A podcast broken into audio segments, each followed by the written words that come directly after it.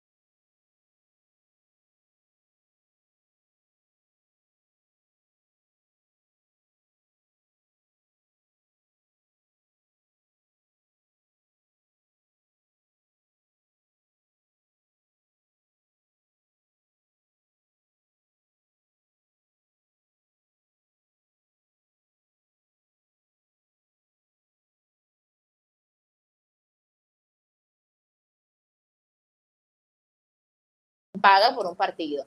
Pero no, nada más las suspensiones y el montón de dinero que, que está por delante, sino que ellos después del partido, ellos no quisieron dar, porque ellos estaban molestos, ellos no quisieron dar declaraciones, ningún jugador, solamente Eric Spoltra, por supuesto, actuó a su favor o, o habló en favor de su jugador, pero a mí me parece que, bueno, ah, bueno, y después hubo, no sé si ustedes lo leyeron, uno, unos tweets entre los hermanos de Jokic, y que si lo tocas y cuidado. Y el 29 de noviembre vienen a Miami. Yo necesito ir a ver ese partido, a ver qué es lo que va a pasar. Anda, por favor, anda, anda, te, te necesito en ese lugar reportando todo.